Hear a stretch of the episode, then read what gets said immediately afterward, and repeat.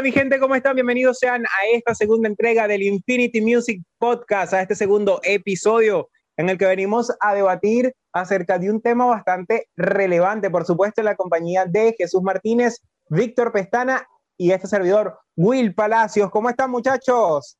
Hola, hola, ¿cómo están? Aquí nuevamente para brindarles entretenimiento del momento. ¿Qué tal? ¿Cómo están, muchachos? Yo bien por acá. ¿Y ustedes qué tal? ¿Qué tal eh, la han pasado? Creo que el primer episodio tuvo hasta una muy buena recepción y bueno, creo que estamos muy contentos por eso. Es verdad, hay que agradecer por esa receptividad tan chévere que, que tuvimos en este primer episodio y, y que sigan las vistas, que sigan aumentando. Ese es el objetivo, que podamos tener una retroalimentación tanto del oyente como de las personas que nos siguen en las redes sociales y tener más público, ¿sabes? Que esto está muy interesante.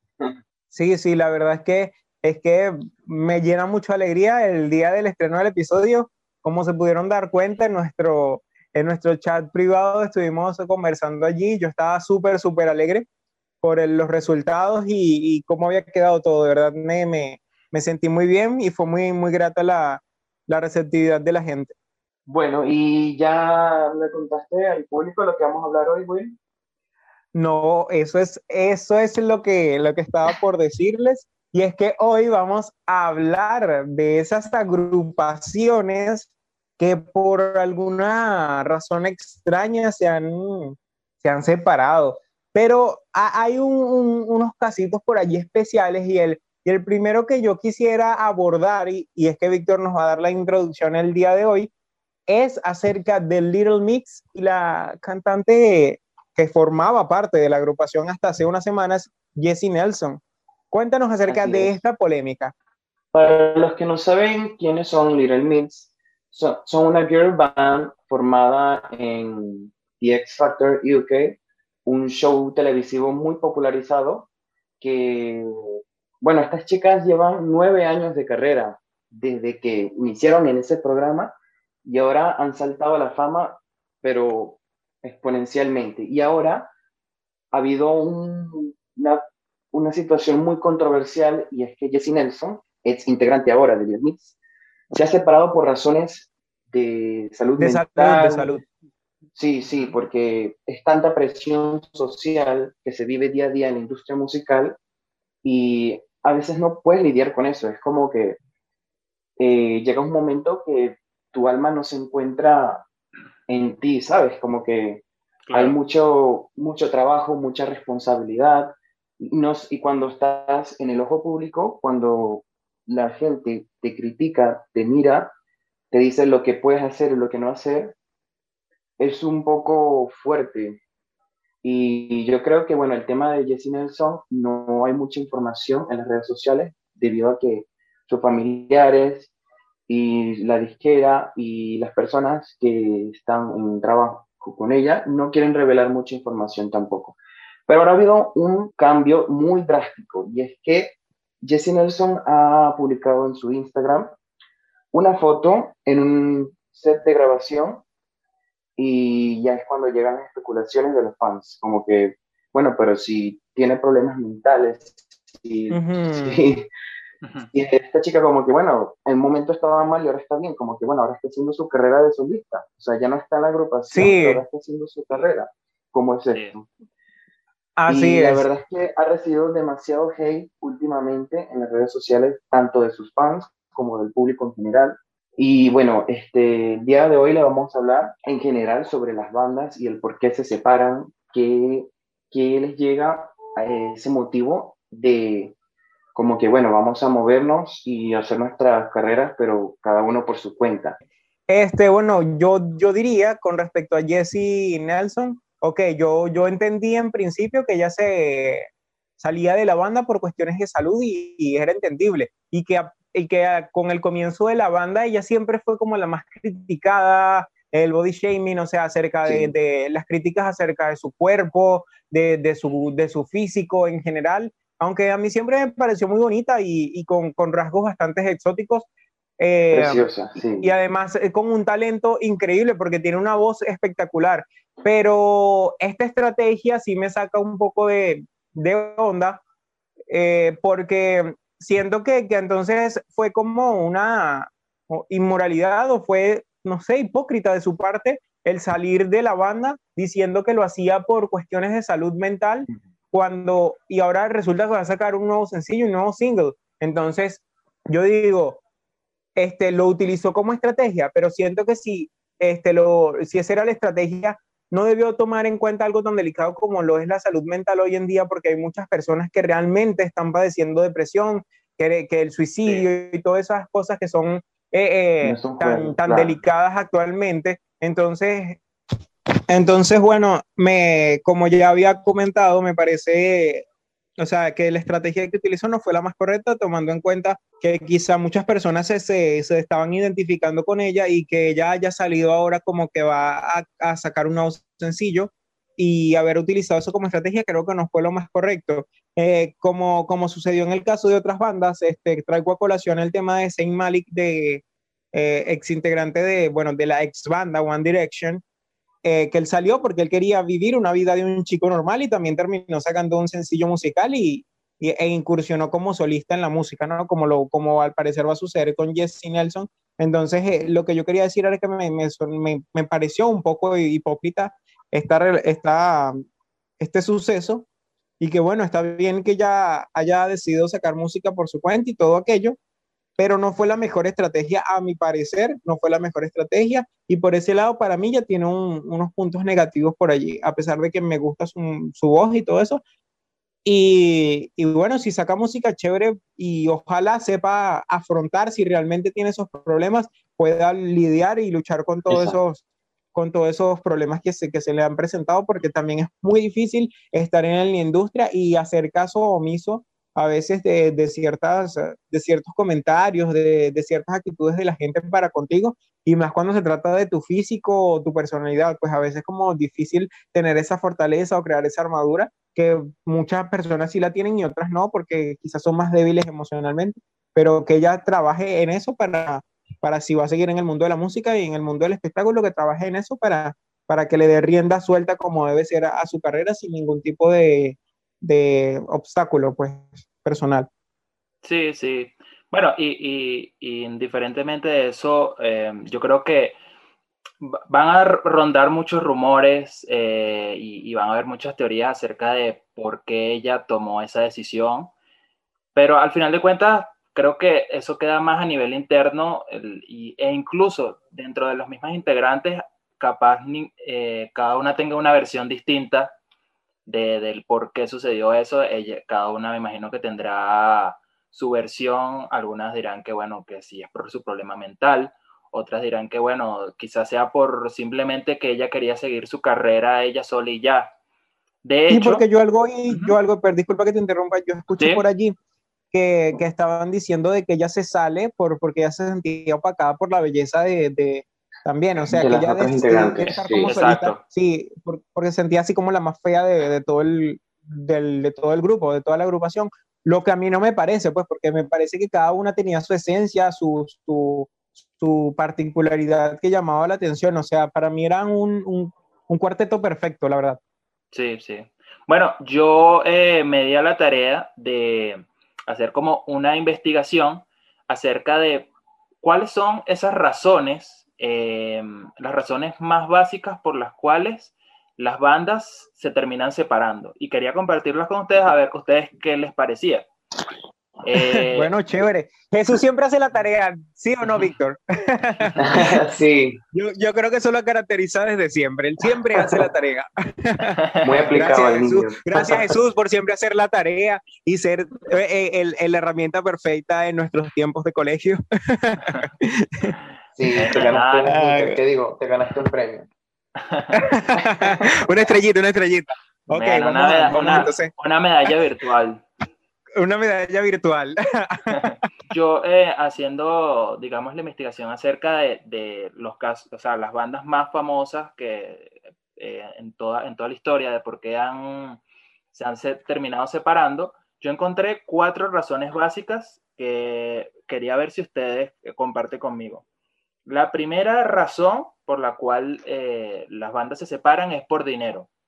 regularmente es porque hay desacuerdos entre los miembros de la banda acerca de, de, bueno, si yo capaz soy uno de, los, uno de los miembros se hace más famoso, entonces ¿por qué yo tengo que ir a partes iguales con los demás de la banda? Este, o, o, de repente ellos quieren seguir solistas porque capaz eso les puede generar mayores ingresos. Eh, regularmente creo que el dinero, en mi opinión, es la principal razón por la cual se separan las bandas. Como segunda, por la plata bailan los integrantes. Sí, básicamente, sí, discusiones sobre dinero. La segunda es sobre, por discusiones internas, discusiones internas entre, entre los mismos eh, integrantes de la banda. Por lo menos fue muy famosa la, eh, esa, esa, discusión entre John Lennon y Paul McCartney, que prácticamente fue lo que terminó desintegrando los Beatles. Mira, John, yo quiero dinero. Así que no, sepárate, vete. es más, me voy. Exactamente. Regularmente cuando ya llega un momento que hay tensiones internas y ya, digamos, ellos no, eh, por algún tema en específico, se terminan separando. Eh, son muchísimos los casos y creo que eh, por eso la colocaría en número dos. Como tercera, incompatibilidad de caracteres. regularmente eh, pasa mucho que hay uno de los integrantes que siempre llega tarde o que está metido en drogas o que X. Siempre pasa que cuando, y sobre todo si son bandas muy grandes, sobre todo si son bandas muy grandes, creo que puede generarse mayor cantidad de roces. Por lo menos las bandas de K-pop coreanas tienden a ser bandas muy grandes, con muchos integrantes, y creo que allí manejar eso de, de, que unos son de una forma, otros de otra manera, creo que es, algo que es muy difícil de conciliar y que al final termina como que dañando la relación. Y Los la conflictos, porque por más que sea, por más que sea, disculpa, por más que sea, a veces es como que el convivir tanto tiempo con alguien, o sea, con tantas personas, a veces es normal que, que se susciten riñas o cosas por, a veces son hasta por tonterías, pero es que nosotros los seres humanos somos a veces tan impredecibles que cualquier cosa nos puede llegar a molestar. Y cuando son bandas a veces es difícil más bien tener una relación así como tan, tan, tan que, que sea perfecta, porque es mentira, no existe ni siquiera en una relación de pareja. Imagínate con una, de una grupal. es súper complicado, súper complicado. Estoy totalmente de acuerdo, Will, porque imagínate que una persona tiene que amarse a sí mismo y luego a otras personas, en este caso, valorar el trabajo de otras personas, de otros artistas, como es en el caso de Little Mix y de muchas bandas musicales.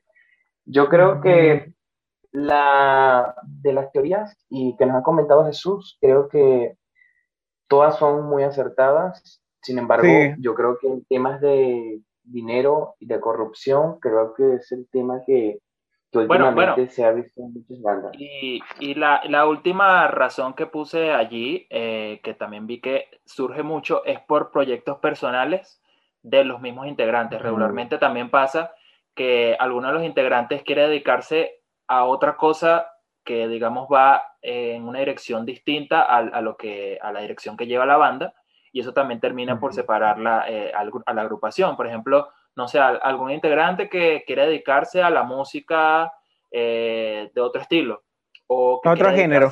Exacto, o que quiere dedicarse a la actuación. Quiere dedicarse a la actuación, exacto, o, quiere estudiar una carrera universitaria. Exactamente, a veces pasa que tienes como un concepto completamente distinto de la música y, y, ya la banda termina siendo más bien como un peso que no te deja avanzar. Yo creo que eso sucedió, por ejemplo, con Aventura, cuando Romeo Santos se separó del grupo este, yo creo que él tenía un concepto de su estilo musical un poco distinto al que tenía la banda, que digamos, en, en mi opinión se quedó un poco estancada en la bachata más tradicional de República Dominicana y Romeo Santos quería internacionalizar la, la bachata. Pero ¿sabes qué sucede ahí? ¿Qué sucede ahí? Disculpe. Sí. Ah, bueno, sucede es lo que él quería evolucionar y la banda no. Porque vamos a suponer que Romeo se haya quedado con la, con la banda y, y, no fuese sucedido, o sea, fuesen quedado así como estancados. Entonces, eso pasa también eh, con las bandas cuando uno de los integrantes tiene una visión un poco más eh, futurista acerca de lo que quiere y, y, quizá como en conjunto, porque muchas veces estando tú en una agrupación, tú estás pensando como en conjunto, pero resulta que el conjunto no está pensando lo mismo que tú. Entonces, cuando esas cosas se, se suscitan, eh, uno dice, no, a lo mejor ellos están pensando lo mismo que yo, a lo mejor ellos también tienen la misma visión que, que yo. y después por eso es que comienzan las riñas. Entonces muchos salen de, de la banda porque tienen una visión quizá más amplia de lo que es su, su, su futuro con, con respecto a, a, la música y no están todos de acuerdo. Cuando sale este, como sucedió con Romeo Santos, su visión era un poco ir un poco más allá y no sé, quizá estar un poco más en tendencia y su evolución fue positiva y, y lo llevó a seguir en la palestra musical, cosa que no sucedió con, con, con la banda. Y también porque siempre, sin, sin, sin caernos a rollo, como diríamos eh, coloquialmente, hay alguien que siempre va a destacar más que otro. Eso es indiscutible. Sí, sí. Entonces, pasa. Su sucede mucho con las bandas. Con Fifth Harmony sucedía que Camila Cabello siempre era la que más resaltaba. Que decían, no, ella siempre quiere resaltar. Por alguna u otra razón, era la que más resaltaba desde, desde los inicios de la banda, porque desde que ellas estuvieron, creo que también en The Factor, si no es así, corríjanme, eh, salieron de allí. El seguidor de The X Factor, más que todo desde USA, confirmó eh, todas esas especulaciones que los fans hablan y de los seguidores, pero en muchas de las eh, rondas, cuando primero el grupo antes se llamaba Lilas, antes de Fifth Harmony, y cuando Simon las unió, como que quería que eh, todas destacaran por igual, pero poco a poco fue como que, bueno, eh, a Dinah Jensen la colocamos al final de la canción porque ella solo, ella solo sirve para cantar. Pero el, el resto de la canción la colocamos a Camila Cabello. al principio, en el intermedio, es como que le daba más enfoque a una individualmente. Sí, claro. Cada individualmente, pero no como que en, en grupal no, o sea, es como que cuando tú trabajas en grupo, una cosa es trabajar, en grupo, o trabajar en equipo. Entonces, claro, eso causó mucha, mucha polémica en el show y muchos, hasta los mismos jueces decían que Camila Cabello destacaba más en la banda que cualquier otra integrante. Pero también se habla de favoritismo, porque yo también he leído por allí unos artículos que dicen que, que ella la, la, colocaban siempre para darle como esa proyección más a ella que a las demás muchachas, porque ya de hecho ya la, que le ingresan en el grupo de Fifth Harmony como tal, para darle la proyección de artista que ellos están buscando con respecto a Camila, porque siempre se, se dijo que ella tenía este... O sea, que ella era favorita, o sea, era como tenía ese favoritismo de su parte y que ella la querían ya proyectar como, como, como un artista solista, pues individual. Y de hecho es como que era como, diría yo, como la más integral de todas, a pesar de que, por ejemplo, en el caso de, de Normani, también está como solista y baila, canta, porque también tiene una voz excelente, pero siento que, que, como artista integral destaca más Camila, no sé si es por cuestiones de esencia o de personalidad, pero tiene como ese ángel para estar en, en, la industria, cosa que también pueden tener las otras, pero algo la hizo destacar más, pues es como que eso estaba predestinado para ella. Quería agregar a eso que tú comentas que, claro, eh, siento que es muy complicado eh, en el caso de las personas que manejan este tipo de, de bandas, manejar, manejar esa, esa, cuestión de que algún, alguno de, de los integrantes destaque más que otro porque siento que en algún momento si uno de los, de, de los integrantes es muy talentoso, en, siempre va, va, a destacar. Entonces, que sí, así tú trates de opacarlo para que los otros en algún modo resalten un poco más, eh, creo que termina siendo para el, el, mismo, el mismo artista algo que termina siendo un perjuicio porque es como que lo, lo estás frenando y eso más bien es contraproducente, es, es contraproducente. Y, y, regularmente en la mayoría de las ocasiones lo que sucede es que eso también termina haciendo que el artista eh, opte por la vía de, de, de irse como solista. Eh, Exactamente. Creo, creo que es muy, vale. los únicos ejemplos que yo he visto que los han aplicado y en cierto modo son exitosos son las bandas de K-pop que ellos sí manejan mm. esa, ese estilo de, de, de manejo de, de, la banda, que es que ellos no le dan un favoritismo a ninguno en especial. Y de hecho, mm -hmm. eh, llegado a, cierto, a cierta cantidad de tiempo, eh, los integrantes salen y los reemplazan por otros nuevos. Entonces ahí ya la identidad no va tanto por el artista, sino por la banda. Pero sí, es algo demasiado, de... pero es demasiado comercial. Exacto, pero ya, ya estamos hablando incluso de una cultura distinta, de un modo de hacer negocios sí, distinto, sí. etc. Disciplina, y, disciplina. Exactamente, pero creo que incluso a pesar de que ellos tengan esa cultura distinta, eso tampoco eh, ha evitado que muchas bandas de K-pop eh, terminen también por separarse. Yo, yo creía, yo decía, bueno, eh, las bandas de K-pop no se separan tanto ni, ni, tienden a ese fracaso tanto como otras bandas estadounidenses, europeas, etcétera. Pero también resulta que, que sí, y, y, hay algo que sucede. yo en internet que, que le llaman que la maldición de los siete años, que es que regularmente a los siete años las bandas de K-pop desaparecen porque regularmente la, la, los contratos... Ah, está medio escalofrío. Sí, lo, lo, las, eh, regularmente en Corea del Sur les dan eh, contratos de siete años a los idols y, y, pasado ese tiempo, bueno, ya cada quien agarra su, su, ya agarra su lado, ¿no? Pero termina desintegrándose la banda y entonces también eso eh, afecta mucho que, que tengan continuidad. Oye, ahora que tocas ese tema, me parecería cool hablar de las diferentes, cómo serían las diferentes escenas musicales en, en, los diferentes continentes, porque se habla de culturas diferentes, entonces sería cool hablar de cómo se manejan las bandas, los, las, las, estrellas musicales en, en, otros lugares que no sean Latinoamérica o incluso Estados Unidos, porque me parece que, que, que es como totalmente diferente eh, eh, eso del K-pop y que yo también he estado, he estado leyendo y, y es como, como, como extraño, ¿no? La industria musical de, de, de, esos, de esos otros lugares, ¿no?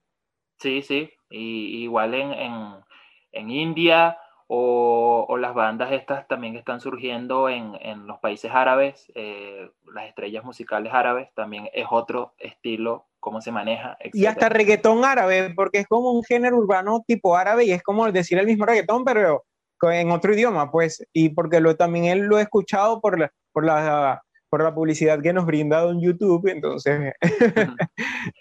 bueno, y luego están las bandas por géneros.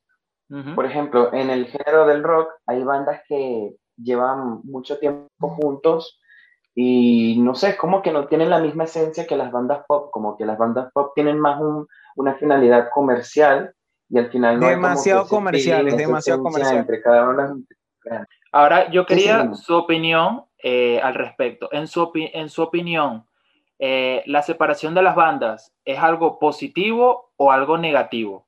¿Qué opinan ustedes? Bueno, yo pienso wow. que es un poco de ambas, porque en lo positivo es para el crecimiento personal y profesional de cada uno de los integrantes.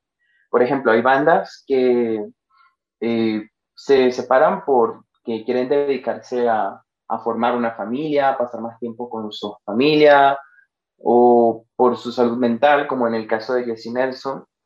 Entonces, claro, yo creo que son tantas cosas positivas como negativas. Claro, en la parte negativa porque a lo mejor se sienten oprimidas por la industria musical, eh, presión social, corrupción en las disqueras. Yo creo que es de todo un poco. Sí, sí, es fuerte. Bueno, yo hablaría eh, en caso de, de, esta situación más desde el sentimiento que mueve a, a la fanática de estas, de estas, band, de estas bandas, eh, como, como pudo ser con, con Fifth Harmony, con One Direction. Yo diría que One Direction es una muy particular de nuestra, de nuestra generación y, y, y creo que fue un sentimiento sumamente compartido. Ella, ellos tenían sí. una cantidad exorbitante de fans y, y, digamos que de predominio género femenino. Entonces, que mucha, mucha gente salió hasta cortándose las venas, llorando porque Zayn Malik se estaba saliendo de, de esta banda. Entonces fue como una mega controversia y luego solo porque él dijo que él quería vivir la vida que no había vivido por, por la cuestión de estar en, en, la industria y eso, entonces quería ser un chico normal de 20, no sé qué edad tenía en ese momento, pero sí, entonces es más el sentimiento que queda así como es, es esa sensación agridulce de que tu banda que ha seguido por tanto tiempo se, se, se desintegre, como pasó con Fifth Harmony, eh, acá en Venezuela con Chino y Nacho, Gustavo y Rain, eh, que también es, es, válido hablar de, de, de, de, aquí de Latinoamérica, entonces como que chimbo, pues, sí, diríamos coloquialmente. Sí. Yo, yo coincido con ustedes dos y creo que al final de cuentas el, el que se vea desde un punto positivo o negativo, va a depender mucho de, digamos, el resultado que se obtenga a partir de, de esa separación. Eh, ya que tú mencionas One Direction, es interesante que, que, producto de esta separación, todos los artistas, eh, que cada uno en su parte de solista, en ciertos modos han, han, sobresalido después de One Direction. Tenemos el caso de Harry Styles. Eso sí es verdad. De Zayn Malik. Sí. De, de Neil Horan. Exacto, Neil Horan cada uno de ellos... Louis Tomlinson, cada uno de ellos ha sacado su carrera como de manera individual ha sacado su carrera y creo que les ha ido muy bien. Claro, digamos, las muchachas que estaban locas por One Direction en, ese momento, eso fue casi que se les venía el mundo encima, ¿no? Pero después, eh, creo que, me imagino que las que seguían One Direction ahora siguen la carrera independiente de, cada uno de ellos y, e igual creo que les está yendo súper bien. Yo por lo menos a mí me encanta Harry Styles, me encantan sus canciones. Eh, no sigo tanto a los demás integrantes de One Direction, pero creo que cada uno también tiene canciones muy buenas. Eh, el problema viene cuando, producto de esa separación, viene como la destrucción del legado que, tenía el grupo musical. Por ejemplo, tenemos ejemplos de, de bandas en las cuales un solo artista eh, sobresale y los demás quedan en el olvido.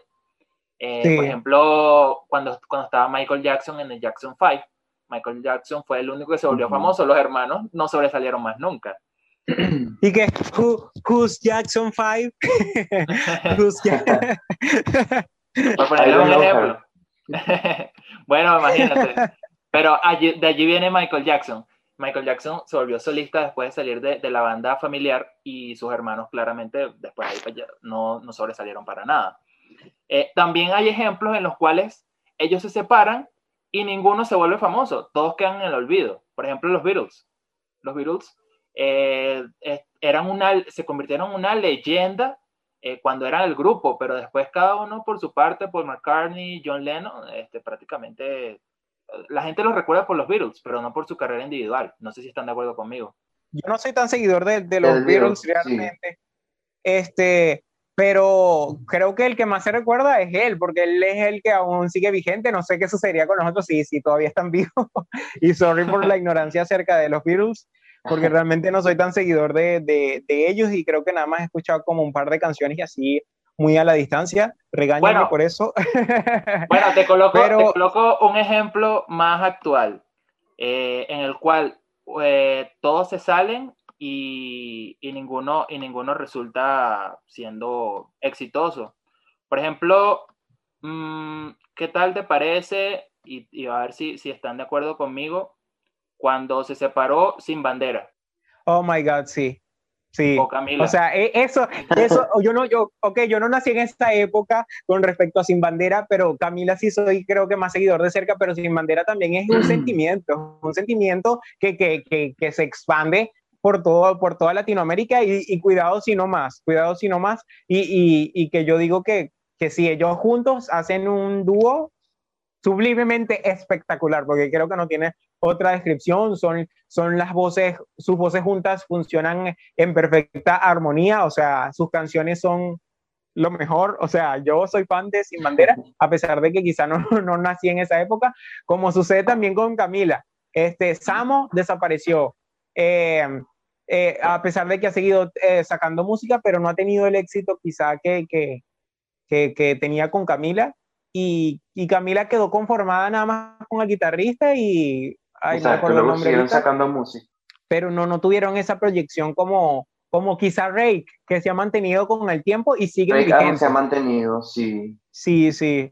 Entonces, es, con, con ellos es, es, más el sentimiento. Yo diría que, que las, cuando las bandas se separan, juegan con un sentimiento, como sucedió con, con Chino y Nacho. Eso fue un sentimiento nacional. como por ejemplo Mago de Oz, que es una banda también que lleva bastante tiempo juntos y sigue, sigue teniendo éxito. Bueno, también, o sea, e, e, es, muy loco, ¿no? Es muy loco que, que, esas cosas sucedan, pero es como que a, veces el éxito es compartido y no es solo de una, de una persona. A veces sucede es como, Es como cuando Jesús que en la parte positiva, cuando las bandas se separan y hacen carreras de solista, eh, por ejemplo, está la banda de Culture Club, que es una banda británica de, no sé si ustedes conocen la canción de Karma Chameleon. Cama, cama, cama, cama, cama, Camilia. Bueno, em, por cierto, bueno, mi parte eh, vocalizando un poco, el cantante es juez de, si no me equivoco, de The Voice o The X Factor em, en Australia o por allí. Y claro, tienen más éxito individualmente o hay veces que el impacto es en la banda, pero entonces cuando hacen su carrera de solistas no tienen mucho éxito, o viceversa. No, es como que, bueno, es, depende de la, de la esencia de cada artista. E, ese ejemplo, ese ejemplo que, tú, que, tú, dices, eh, creo, que, creo que no lo habíamos mencionado. Habíamos mencionado cuando el artista se vuelve muy grande y como que opaca la banda, como fue el caso de Michael Jackson, como fue Romeo Santos en Aventura, como fueron Nacho en Calle Ciega, porque ellos también como que ellos vienen de una doble separación. Primero, Calle Ciega. Eso sí es verdad, eso sí es verdad. Sí, ellos se separaron dos veces, ellos se separaron de Calle Ciega. Es verdad, es verdad. Chino y Nacho eran Se separaron dos veces y luego Chino y Nacho. Exacto, y ahora Chi y no y Nacho. Pero algunas veces pasa, algunas veces pasa que el, el, solista se separa y él es el que fracasa. Freddie Mercury, él se, él se separó brevemente de, de Queen y él inició una carrera como solista, pero a él no le fue nada bien. Y entonces es cuando él se termina volviendo a unir a Queen y bueno, formaron la leyenda que fueron. Pero también pasa muchas veces que el artista por sí solo no es suficiente, a pesar de que se crea él mismo que es una, un ídolo súper grande, pero a él lo complementa su banda. Lo claro, claro. y, eso es lo que lo hace que sea tan grande, ¿no? Es como yo digo, el, éxito a veces es compartido y no nos damos cuenta de ello. A veces pensamos que el éxito es por uno mismo y, nos olvidamos quizá de las personas que han estado detrás de ese proyecto echándonos porras y, alentándonos a, seguir adelante y a dale, dale, que tú puedes, vamos, vamos, vamos, vamos. Y entonces a veces como que descartas a esas personas que eran la base fundamental de todo tu proyecto y te desvaneces sencillamente porque el, el éxito era, era en conjunto. Y es como tú comentas, como comentaste antes, Will, perdón, que a veces los artistas pasan por eh, etapas en las que no se sienten conformes y es cuando eh, deciden arriesgar a probar nuevas cosas, a experimentar. Sí, pero... ¿Qué es la evolución? la evolución. sí, que... Pero realmente eh, las cosas son, son como cosas del destino, ¿no? De ironía, que, o sea, a veces puedes tener éxito como artista individual o a veces requieres de otras personas, de, otros talentos para potenciarte a ti mismo y en conjunto en general. Es un proceso natural, creo, que creo que cada artista pasa por esos momentos psicológicos y esos como que breakdowns, ¿sabes? Bueno, muchachos, entonces para irnos a comerciales, antes de, de hablar de nuestros sponsors, para ustedes, comenten, comenten, coméntenos aquí a todos, a todos los que nos están escuchando y ustedes también en, los comentarios dejen su comentario de, qué banda este, les movió esa, fibra, eh, los, hizo, los hizo llorar por la separación o les dejó ese, ese sabor agridulce. Déjenos los comentarios y ustedes muchachos, ¿cuál es, esa banda para ustedes que, que ustedes dicen, no, eh, para mí fue lo peor que ellos se hayan separado? ¿Cuáles son esas bandas? O esa agrupación o ese dúo, no sé, como lo quieran llamar. Yo creo que bandas como, por ejemplo, Boys to Men fue, fue muy duro porque fue como lo que tú comentaste antes, que hay razones por las que las bandas se separan por temas emocionales y conflictivos, y yo creo que sus voces unidas eran como que unos ángeles cantando. Entonces, como que, claro, su separación fue muy fuerte, la verdad. De pana, wow, ellos son maravillosos también. los trajiste a colación y, ahorita yo estoy pegado con una canción que quisiera interpretar y, de ellos y, y wow, ellos son de top. Jesús. bueno, por mi parte, em, la separación, digamos que me marcó más fuertemente fue la de Chino y Nacho. Eh, porque en mi opinión, porque en mi opinión, Chino y Nacho ya se habían convertido como en unos íconos de la música venezolana y digamos eran también, eh, siguen siendo, pero claro, cuando eran Chino y Nacho, en mi opinión, lo eran más, eh, los, los cantantes más venezolanos más famosos. Y cuando se separaron, en mi opinión, no fue algo tan positivo porque si bien ellos siguen sacando canciones y, y sí, han pegado éxitos, no es lo mismo. Pero no es igual. Exacto, yo siento que ellos dos se complementaban muy bien, la voz de, la voz de Nacho y la voz de Chino se complementaban muy bien en las canciones, este, y creo que también daban un mensaje muy positivo, y creo que eh, su separación les trajo que su carrera se estancara un poco. O sea, ellos siguen siendo grandes, Sí. pero creo que con Chino y Nacho hubiesen podido ser- se- seguir siendo mucho más grandes. Yo sí me enteré que ellos habían sacado música, pero no fue así como cuando uno escuchaba quizá el poeta, mi niño bonito, pero, o sea, fue así como que uno se quedó así como esperando la cuestión de que, ay, sí, el megaboom, pero no, realmente no fue así. También es por la demanda de, de música, de temas que salen a- ahorita, ¿no? Pero también con Chino y Nacho sucedió eso de que Nacho resaltó un poco más que Chino, y de hecho uno se da cuenta de que él siempre era, de que Nacho era el que más resaltaba, a pesar de que también se comenta de que Nacho era el que componía las canciones, y entonces era así como que Chino y, No. eh, na- eh, ¿cómo, era, ¿cómo era que, que era la cuestión? este, era como Muy decir, rancho. como que, sí, algo así, era, eh, olvidé el chiste. bueno, cosas que suceden, ¿no? Pero era como decir Chino y Nacho. Bueno, entonces se destacaba más Nacho con, con respecto a este tema. Eh, ha- hay unos que, que quería destacar rápidamente, no sé si ya se nos está acabando el, el tiempo de la primera parte, era um, eh, Franco y Oscarcito, Franco y Oscarcito que también era, iban al rumbo de la internacionalización y no sucedió nada porque se separaron, ellos también tenían madera para, para seguir dándolo por Venezuela, dándolo todo por Venezuela. Y en lo Sí, creo, particular, creo, para creo mí, que se estancaron. Se estancaron. Sí, también se estancaron. Aunque Oscarcito ha estado trabajando de la mano de muchos artistas en la composición para Jennifer López, Marc Anthony, y, y es guau, eso se aplaude muchísimo porque es talento nacional, aunque está por eh, detrás de, de todo, pero sigue trabajando en la industria musical y está destacando por sus composiciones y eso es chévere. Sí, exactamente.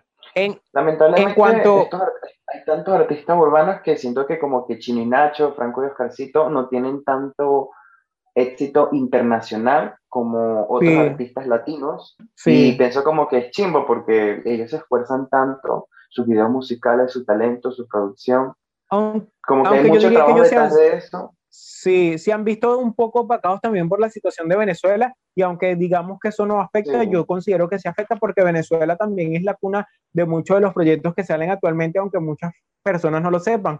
Muchos vienen para acá a grabar, a hacer videos musicales, entonces que quizás no se sepa internacionalmente o quizás se mantenga por debajo de la, de, de- debajo de la mesa. Venezuela sigue siendo una, un, un gran, una gran cuna para, para talento. La cuestión es que la situación creo que es la, la, la que no permite también el, la exportación de, de tanto talento que tenemos acá.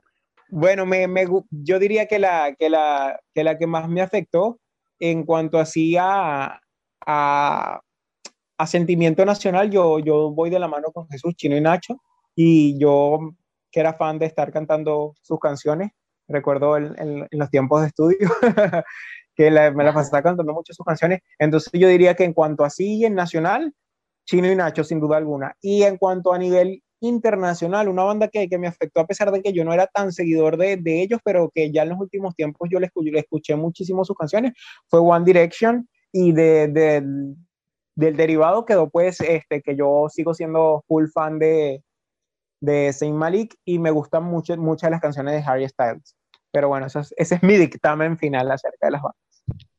Yo como fiel seguidor de The X Factor, eh, me dolió mucho la separación de Fifth Harmony, porque pienso que cada una de ellas eh, tenía algo que destacar, no solo individualmente, sino en la banda, y creo que en The X Factor se pudo notar todo el talento que tenían como banda, y cuando yo oí la separación, como que bueno, este, nos volveremos a encontrar, que esto no será lo mismo que, que hizo One Direction cuando se separaron, Sí, fue como que Y bueno, nos volveremos. Mira, Jesús, bueno, entonces danos este, lo último que tienes preparado por ahí para poder mandar a los comerciales, porque esto pique se extiende y no nos va a alcanzar el tiempo. Bueno, chicos, eh, para finalizar esta parte, quería compartir con ustedes las bandas cuya separación generó más impacto según diversas revistas. Bueno, eh, tenemos de número uno los Beatles, porque bueno, ya sabemos la leyenda que fueron, y la separación de los Beatles Sí. fue algo que impactó a todo el mundo. De No segundo, me maten porque no sé los Beatles. bueno, eh, ahora Will después de este episodio se va a ir a escuchar canciones de los Beatles. Sí, claro que sí, claro que sí.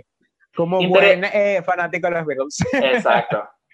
Interesante que en esta lista aparecen más que todo bandas de rock. Me imagino que, bueno, porque, claro, son las que han generado mayor impacto y porque eh, son revistas muy estadounidenses y, eh, e inglesas, ¿no? Y impacto a nivel global. Exacto. Tenemos a Pink Floyd, a Oasis, Nirvana, Conan Roses, Led Zeppelin y Soda Stereo. Fue la, fue la única latina que conseguí en la lista, pero si se, si se dan cuenta, la mayoría son bandas de rock y, bueno, que eh, tienden también a separarse. Yo creo que de todos los géneros musicales, las bandas de rock son las que tienden a separarse mucho más rápido, por problemas de droga, de mala conducta, etc. Entonces siempre pasan, pasan muchos problemas. Bueno chicos, eh, quería entonces compartir también con todos nuestros oyentes eh, una pequeña dinámica que realizamos aquí en el podcast, en la cual le preguntamos a los que nos escuchan cuáles son las bandas que los han marcado y por qué. ¿Por qué les ha marcado esa separación? Así que bueno, escúchenlas por allí y debatan aquí en los comentarios. Escuchen las opiniones que nos dejan aquí nuestros, nuestros escuchas, nuestros oyentes por aquí a través de notas de voz. Exactamente. Bueno, vamos a escucharlo y, y nos vamos a comerciales. ¿Les parece? Sí, vámonos a comerciales.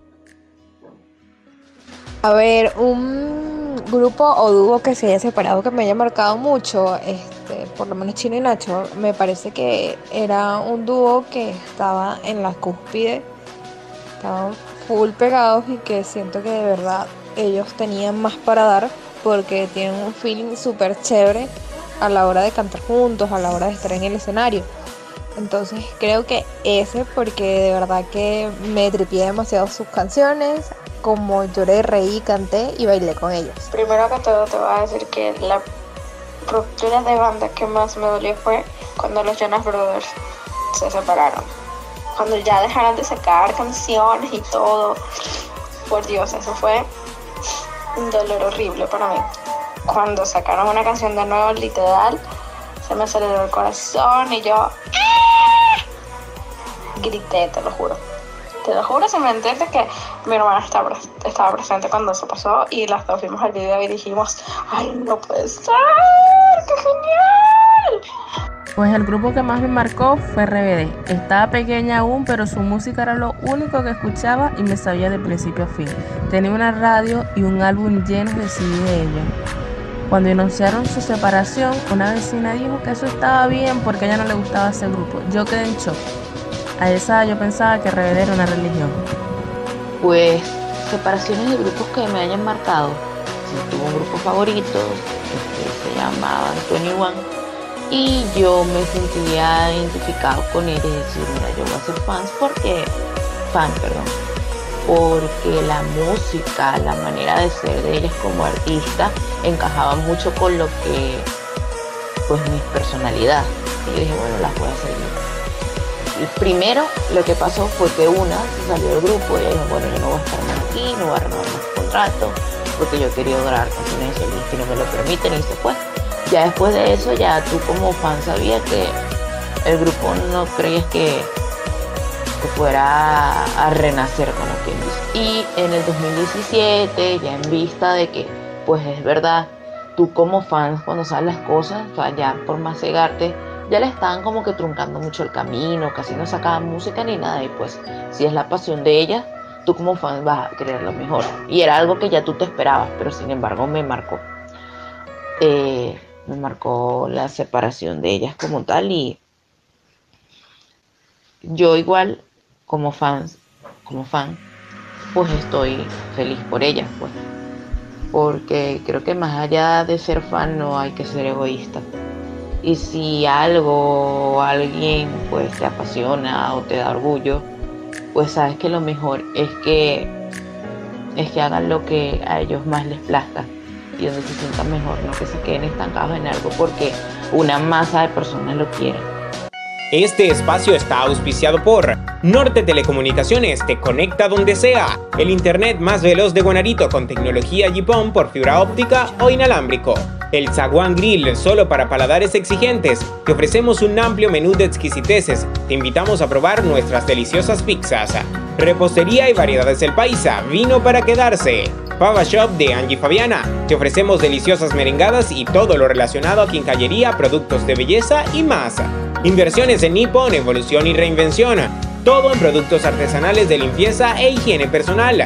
Bajo nuestro sello. Waffles y Café, tu lugar de encuentro. Arroba Waffles y Café Piso GTO en Instagram. Mini Market del Bosque, todo en repostería y algo más. Ureña Cela, todo para tu teléfono celular con los precios más accesibles del territorio nacional. Invermotos Ramírez Import, los mejores precios, los mejores repuestos. Salón de Belleza Infinity donde atenderte es nuestro hobby. Te sentirás como en un spa. Tienda de regalos GIK de Gibran y Karina nos hacemos cómplices de tu sorpresa. Todo en arreglos para tus celebraciones. Bueno, muchachos, estamos de regreso en esta segunda parte. esto me, parece tan característico del programa. Eh, y vamos a cambiar de tema para ahondar en una estrella, yo la llamaría estrella sin, sin temor a equivocarme, que, que ha estado este, marcándose, digamos, o comenzando a dejar una huella en lo que es la industria musical a nivel de Latinoamérica y también que ha destacado también a nivel internacional, o sea, digamos, en Norteamérica eh, también. Y, España. y su nombre es, sí, España, España, y, diría Norteamérica porque hay un dato curioso acerca de esta cantante, actriz, compositora también, que, que la, la, hizo marcar la pauta también en, en territorio anglo. Y sin tanta presentación, porque creo que ya con el nombre lo, lo, dice mucho, y ella es Dana Paola, ella es mexicana, pero que está dejando nuestra lengua muy en alto. bueno, entonces acerca de ella, yo les quería hacer mención, hace unos días cuando estábamos planificando de lo que íbamos a hablar en este segundo episodio, yo les comentaba que, que ella ha, ha, tenido que, que demostrar quizá mucho de su capacidad vocal con respecto al mundo de la música, porque ella ya tenía en su carrera como actriz, ya lo tenía como más, más, eh, más firme eso de, la actuación, pero quizá ha sido como cuestionada por su, por su calidad vocal o muchos dicen que ella quizá no canta o no tiene buen desenvolvimiento vocalmente, cuando realmente no es así, pero ha tenido que demostrarlo con, con, con el pasar del tiempo y ella comenzó haciendo series, eh, eh, novelas, perdón, entre ellas se destaca Amy, la niña de la mochila azul, creo que fue una novela que se transmitió en muchos países de Latinoamérica, cuidado si no en todos, y entonces fue, fue, es como muy loco lo que ha estado sucediendo con ella, además de que su carrera va en ascenso,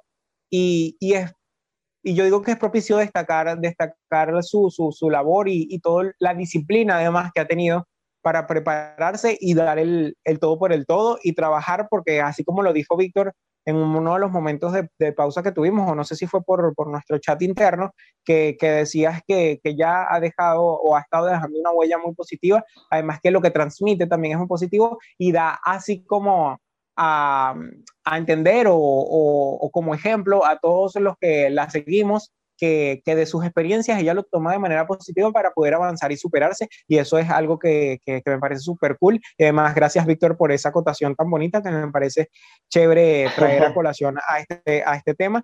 Y bueno, cuando se habla de, de, de Dana Paola, uno hace referencia a, a, a quizá Atrévete a Soñar, que no recuerdo muy bien si se transmitió acá en Venezuela, pero era una versión, una versión mexicana de lo que fue Patito Feo la versión argentina, que, que esa sí, la, sí tuve la oportunidad de verla, y, que ella también destacó en un musical que, se hacía para, o se hace más en Broadway, pero de, Estados Unidos, y, que llevaron esta versión a México, y ella con tan solo 17 años fue la que interpretó a este personaje que creo que, que se llama El Fava, que, que le permitió por fin demostrar el talento que tenía vocalmente para todo una población que, que la juzgaba, ¿no? Y fue muy chévere que, que, que, se le abrieran las puertas con respecto a esto, porque ella dice, además, en una entrevista que tuve oportunidad de ver, que ella ya se iba a retirar de la música anteriormente a, a interpretar este personaje en este en esta musical que, que, se llama Wicked, creo que así se pronuncia, no estoy seguro. Sí, así es. Eh, ella ya estaba, ya estaba, ella decía, ya no voy a participar más en la música, estoy cansada de, de, de esta, de esta industria se iba a retirar, se iba a estudiar cocina a Francia. Dijo, dijo en una de las entrevistas que ofreció a través de, de un canal de, de, YouTube. Y me parece muy particular porque es como lo que estábamos hablando acerca de la evolución y eso, de que a veces como que llegan puntos en los que estás en desacuerdo, quizás te frustra y has encontrado en desacuerdo porque le están, le están colocando a, eh, o sea, a interpretar cosas que ella no quería, que ella sentía que no hacían parte de ella. entonces me parece eh, importante como tomarlo en cuenta para, para este tema que vamos a, hablar. Bueno, antes estuvimos hablando sobre Dana Paola, en una que tuvo una entrevista, eh, que son muchos cambios emocionales y que a veces no puede lidiar con, con tantas cosas como que eh, la industria musical es muy fuerte y hay momentos que en los conciertos eh, Dana Paola dijo que la insultaban, la morboseaban, le decían cosas y como tú dices que la obligaban a cantar canciones, por así decirlo, obligaban, o, y ella no se sentía cómoda con su trabajo musical porque no era propio de ella, sino que tenía, había una producción musical aparte. Entonces, claro, eh, fue muy fuerte para ella eh, y es por eso como que, bueno, tuvo que salirse de la música por un tiempo y fue cuando ella se retomó a través de Élite, a través de la actuación, porque claro, la actuación principalmente fue como que su punto fuerte, ¿no? Con las series infantiles sí, sí. estuvo. Y las novelas. Y, y claro, las novelas. aunado a la música, porque ella es una artista completa, por así decirlo, tiene muchos talentos. Puede cantar, bailar, actuar. Y yo creo que y cuando como que ella encontró esa parte de sí misma, esa seguridad, que por cierto la transmitió mucho, o sea, el, su personaje de Lucrecia en Élite tiene como un empoderamiento del feminismo, por cierto, que no, no hablamos de Ana Paola en el episodio del feminismo, pero creo que hubiese sido brutal, porque ella creo que es un claro ejemplo de una mujer. Y de empoderamiento. Sí, Sí, y, sí. y sobre todo eh, un ejemplo de que ni siquiera las mujeres que están en el ámbito de, de- de, bueno, del, de- del espectáculo se salvan de eh, todos lo- los peligros que representa ser mujer. Ella, como ya comentaba Víctor, eh, sufrió sobre, em, sufrió que, que le dijeran cosas en, en el mismo escenario, ¿no? Bullying, sí. Y también en esta entrevista que tuvo con Jordi Rosado, si no estoy mal, eh, Sí. ella, ella también comentó que incluso eh, la intentaron drogar para violarla. Afortunadamente, ella Eso- estaba con un amigo en España y, y, bueno, la situación no pasó a mayores, pero ella también pudo haber sido víctima de una violación por una serie de personas que, bueno, este, la, la querían drogar. Entonces, es como ese, ese, eh, eh, ese mensaje de que incluso ella siendo una artista reconocida nacional e internacionalmente, eh, puede ser víctima de eso simplemente por el hecho de ser mujer, ¿no? Sí, e- es verdad, es verdad lo, lo que tú estás diciendo y que también eh, ella dice, hace mención en esa entrevista de que también la criticaron por su cuerpo, porque ella dice que, que cuando se fue a vivir a Miami sola, ella nunca había tenido, o sea, sí, ella siempre había cuidado su, su alimentación porque eh, sus padres siempre estuviese, estuvieron muy, pendiente muy pendientes de eso, pero cuando ella se va a vivir sola por primera vez a Miami, ella o sea, comenzó a comer comida chatarra, o sea, no, no hizo tanto hincapié en eso de la alimentación y, subió de peso. Entonces, cuando ella regresa, como decir, a la escena, la, la criticaron mucho acerca de su cuerpo, acerca de su cuerpo. Ella dice que, que una vez que hacen la crítica, eso se queda de alguna u otra manera este, sumido en tu mente, se queda ahí estático en tu mente y entonces cuando comienzas a cuestionar cosas a las que realmente no, no le prestabas atención. Entonces ella también recibió críticas acerca de su cuerpo, de que estaba gorda, de que por qué, que no sé qué, que no sé qué más. Entonces, al parecer, dicen, no, a veces en Latinoamérica no se ve eso mismo que se ve en Estados Unidos. Muchas veces aquí creo que somos aún más críticos que, que, lo que se ve en Estados Unidos, porque yo creo que, que lo que hace referencia más es una diferencia cultural que quizá el latino es un poco más fuerte en cuanto al, al tema del carácter, pero sin, sin darnos cuenta de que realmente esa otra persona cuando las criticamos así abruptamente tiene consecuencias negativas en su, en, en su salud mental, porque para, es, es, es cuestión de, de, que somos seres humanos y que todos tenemos emociones, todos tenemos este, debilidades y que a veces cuando te atacan por esa debilidad es como que tú te sientes de alguna u otra forma vulnerable por más de que te intentes hacer el fuerte aunque la cultura latina no se acostumbra a uno ver a, a, que tal cantante cayó en las drogas o se ve, pero no tan, tan marcado como en Estados Unidos, como en el caso de Demi Lovato, por ejemplo.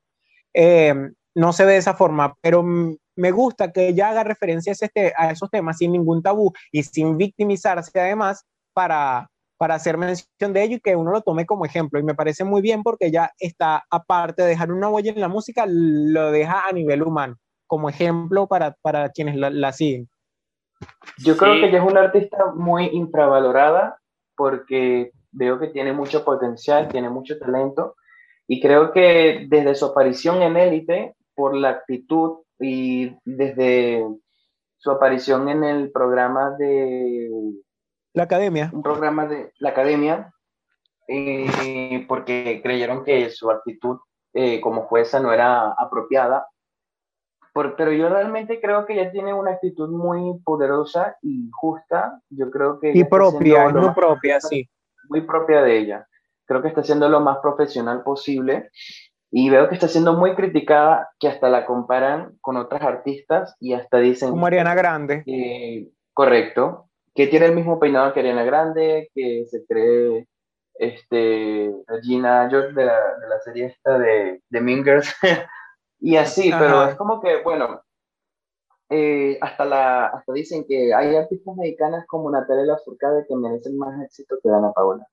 Y yo pienso que Dana Paola eh, no tiene suficiente éxito como otras artistas. Sí. Pero no es como que eh, menospreciar a ningún artista, sino como que hay mucha crítica. Yo creo que Dana Paola, eh, obviamente en este momento creo que es una artista la cual tiene todo el futuro por delante y, que ahora es que le faltan éxitos, ¿no? Pero creo que... Es integral además. Sí, es muy integral por el hecho de que eh, comenzó actuando y, y, ahora también es cantante, eh, ha actuado en teatro, entonces creo que eso le da como que mucha, mucha flexibilidad en muchos campos, ¿no?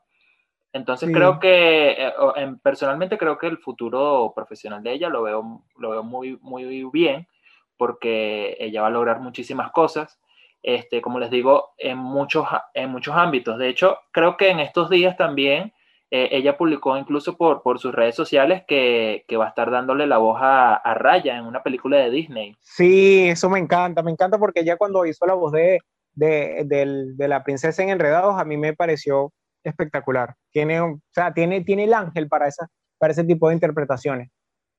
Sí, eso te habla mucho de, precisamente eso de que, es una artista muy integral y, se puede, y se puede desenvolver en muchísimos campos. Y a la vez creo que es un gran ejemplo acerca de, cómo se hace el body shaming a, a, las artistas dentro del medio del espectáculo y que ella lo ha dicho que, o sea, ella, ella se siente bien con su cuerpo, obviamente se cuida, etcétera, pero no por una cuestión de que le digan de que, mira, estás gorda o no, o, tienes que estar así o así, ¿sabes? Sino que es por una cuestión de que ella se sienta original, si ella se sienta ella misma, se sienta bien con su cuerpo. Una cuestión de salud también, porque se trata de, ella. Exacto, sí. Eh, no es tanto normalizar que seas gordo, sino que eh, simplemente te sientas bien con quien eres y que tengas salud. Claro, hay una delgada línea en lo que es ser gordo y ser obeso o ser extremadamente delgado y sufrir de, alguna enfermedad de este de, trastorno alimenticio. Pero tampoco es que tampoco hay que romantizar y normalizar ciertas cosas que sabemos que no están bien. Pero eh, en, eh, como ella se encontraba, quizá este, la gente a veces es un tanto exigente y que quizá es, es como, como, como tantas veces he leído que que a veces no necesitas decirle a alguien cuando vas en la calle, ay, si estás gorda. Si la persona se ve en el espejo, la persona sabe cómo está. Entonces, a, veces como que esos comentarios están de más, están de más, y sabiendo en una, en una sociedad en la, en la que vivimos que quizá está adaptándose a nuevos cambios, a, a, a, la generación de nuevos estereotipos, porque al parecer pasamos de un estereotipo para crear otro, no terminamos de, no termina de existir una, una libertad plena entonces, así estamos en esta sociedad. Es como tú dices, no es por romantizar el hecho de que tú seas gorda y te sientas bien contigo misma, porque, o sea, el hecho de que tengas algún problema físico o mental no, no, no es bueno que una persona venga y te critique, te señale por ser como eres. Que ya realmente en esa entrevista, creo que fue la entrevista en la que menos cohibida la noté, porque yo, yo había visto un par de entrevistas anteriores a que le habían hecho y yo la sentía así como cohibida, cohibida y que la gente siempre la ha tachado así como de la niña buena, no sé qué, no sé qué más. Y ella hace de alguna cierta, de cierta forma, hace como referencia a que el personaje de Lucrecia en Élite le hizo como terminar de, de, de, de hacer presente o demostrar al, al mundo que ella también tiene ese lado darks, o sea, ese lado más, más, más oscuro, porque todos sabemos que que, tenemos ese lado bueno, ese lado malo, o quizás ese lado también un tanto odioso que podemos tener todas las personas, pero no, ella siempre tenía que aparentarse la, la niña buena y eso, y me pareció cool que en esta entrevista se, se mostrara tan real y sin ningún prejuicio, pues, y, y, me gustó porque de alguna u otra forma ya fue ella, dijo las cosas como, como para ella eh, le, le, funcionaron, pero claro, ella lo decía con bases reales a, a, a, vivencias reales que ya le acontecieron. Entonces fue así como que tan real, se, se, vio su esencia, se vio lo que ella realmente quería transmitir y me gustó. Esta Dana Paola creo que es una Dana Paola más centrada, más, eh, como digo, más confiada en sí misma, porque yo sí había visto ciertas eh, presentaciones y también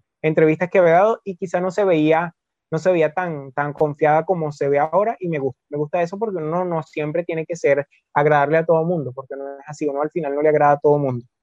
Yo cuando vi Élite, la personalidad de Dana Paola eh, en el personaje de Lucrecia me pareció tan terrible, pero no en el sentido de actuación, o sea, la actuación buenísima, pero, o sea, el personaje como tal, como era con los otros personajes, me pareció como que, no, ¿qué es esto? No me gusta para nada.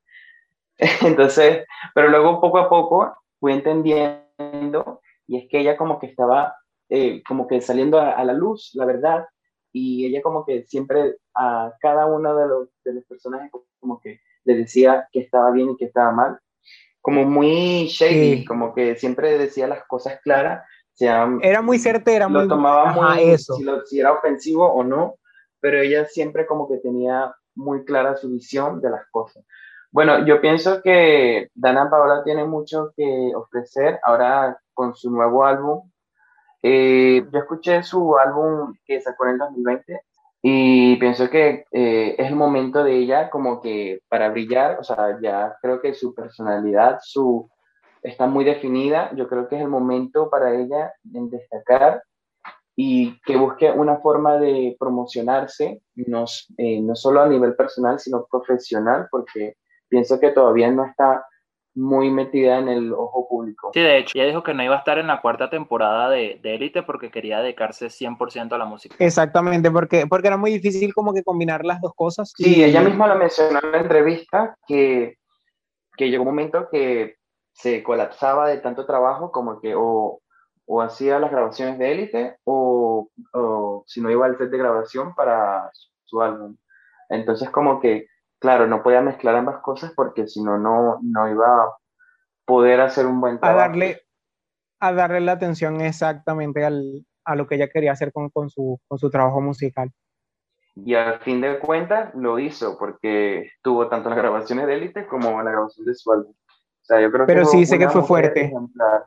Porque la gente la tacha de que quizá ya tuvo dinero, acceso a ciertas cosas, pero yo digo que, que el trabajo, el trabajo, eso no tiene, no tiene precio alguno porque ella se ha esforzado, se ha dedicado a superarse, porque cuando la criticaron que ella no era buena vocalmente, se preparó y siguió adelante y aún así se sigue preparando y dando el todo por el todo. O sea, se destaca maravillosamente como actriz, eh, como actriz no solo en, la pantalla, sino de teatro, también de actriz de doblaje, es, buenísima cantando, o sea, es, yo diría que, que es una, una artista, una artista integral sin duda alguna, y que tiene muchísimo, muchísimo por dar.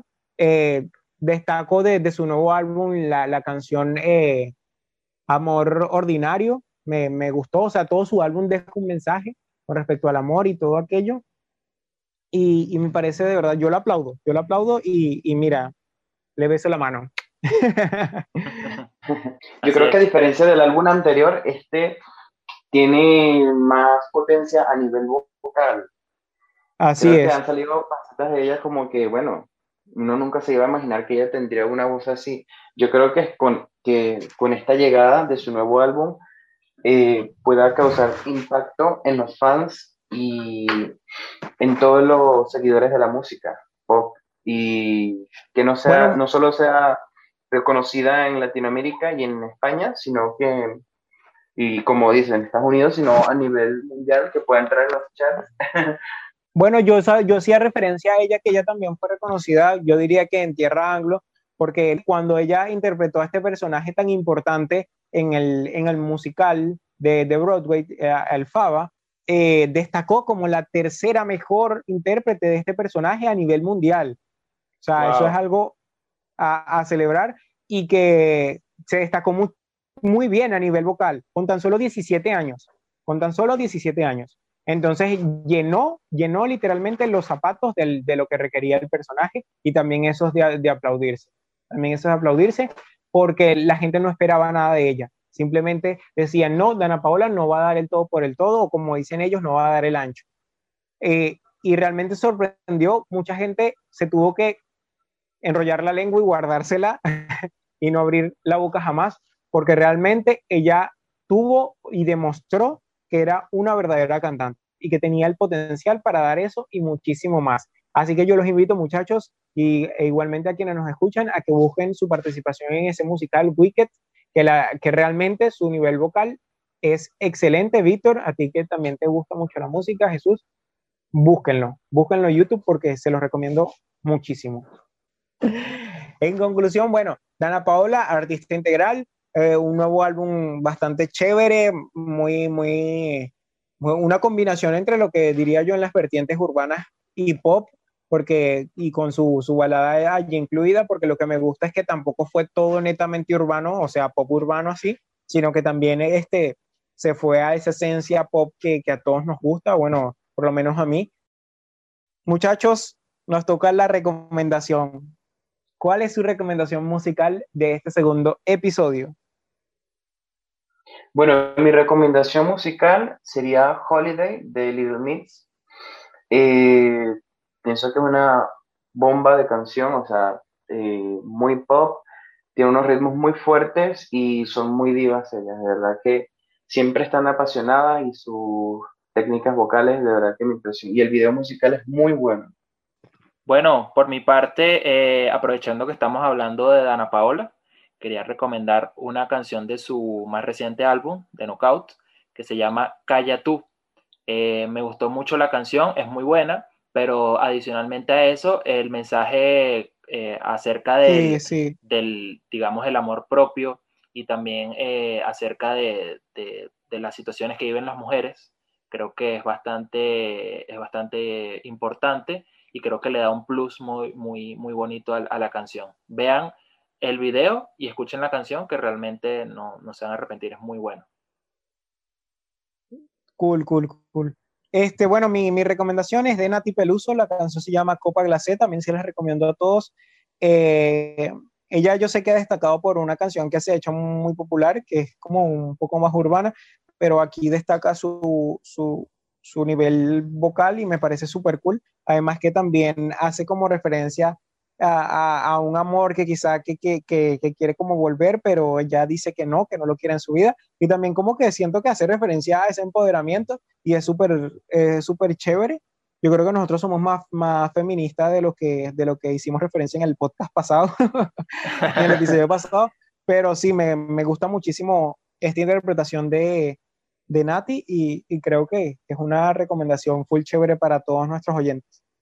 Así que tres recomendaciones para todos ustedes. Y bueno, yo creo que ya llegó el momento de despedirnos. Además, este, quiero agradecer nuevamente por la receptividad que tuvo el primer eh, episodio y espero este también sea de su agrado y, y déjennos los comentarios o comenten, comenten, comenten. No solo vean, comenten, dejen su like, suscríbanse. Muchísimas gracias a nuestros oyentes, los amamos. Jesús. Bueno, también agradecerles a todos nuestros oyentes y bueno, que si les gustó este episodio, eh, compártanlo entre sus amigos, denle like, suscríbanse y bueno, estén pendientes que viene muchísimo más, más contenido todas las semanas. Claro que sí, mucho más contenido. Las redes sociales, muchachos, arroba Infinity Music Podcast en Instagram, mi red social personal, arroba Will Palacios C, también en Instagram y en TikTok me pueden seguir. Víctor. Mi Instagram, Víctor Pestana 18 y Jesús. eh, arroba Jesús David Mar 18. Arroba Infinity Music Podcast en Instagram, síganos por allí que ya se va a estar publicando contenido. También en Facebook, nuestra página de Facebook, por allá también nos pueden seguir. Y espero, bueno, espero les guste este episodio de hoy. Gracias, gracias nuevamente y nos despedimos muchachos. Será hasta la próxima. Chao, chao. Chao. Chao.